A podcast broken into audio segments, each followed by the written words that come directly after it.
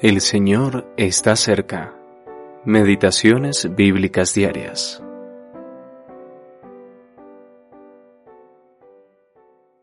Bendito sea el Dios y Padre de nuestro Señor Jesucristo, que nos bendijo con toda bendición espiritual en los lugares celestiales en Cristo, según nos escogió en Él antes de la fundación del mundo, para que fuésemos santos y sin mancha delante de Él en amor Efesios capítulo 1 versículos 3 y 4. Desde antes de la fundación del mundo, segunda parte. Tres veces en la palabra de Dios se menciona algo que existía desde antes de la fundación del mundo.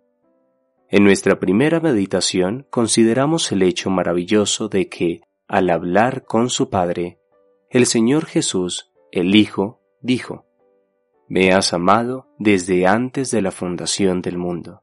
Juan capítulo 17 versículo 24. La segunda vez que se utiliza esta expresión, se nos dice que Dios nos escogió en Cristo desde antes de la fundación del mundo.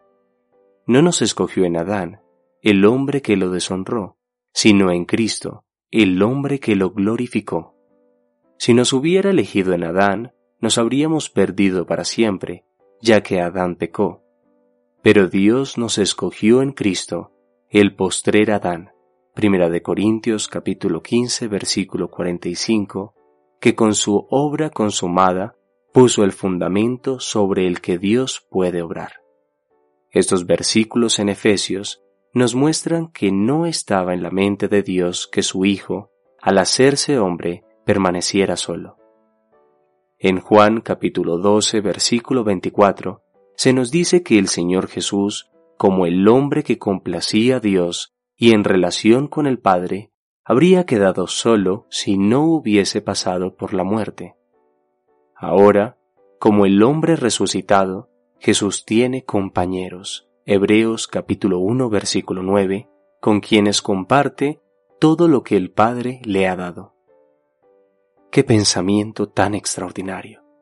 El Padre quiso llevarnos ante Él, a nosotros que éramos pecadores perdidos y arruinados, como hijos e hijas, y bendecirnos con toda bendición espiritual en Cristo. Y aquí en Efesios vemos que estábamos en los pensamientos de Dios en su corazón desde antes de la fundación del mundo.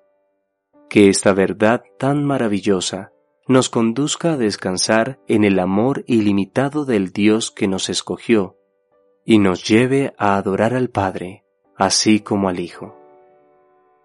Kevin Quartel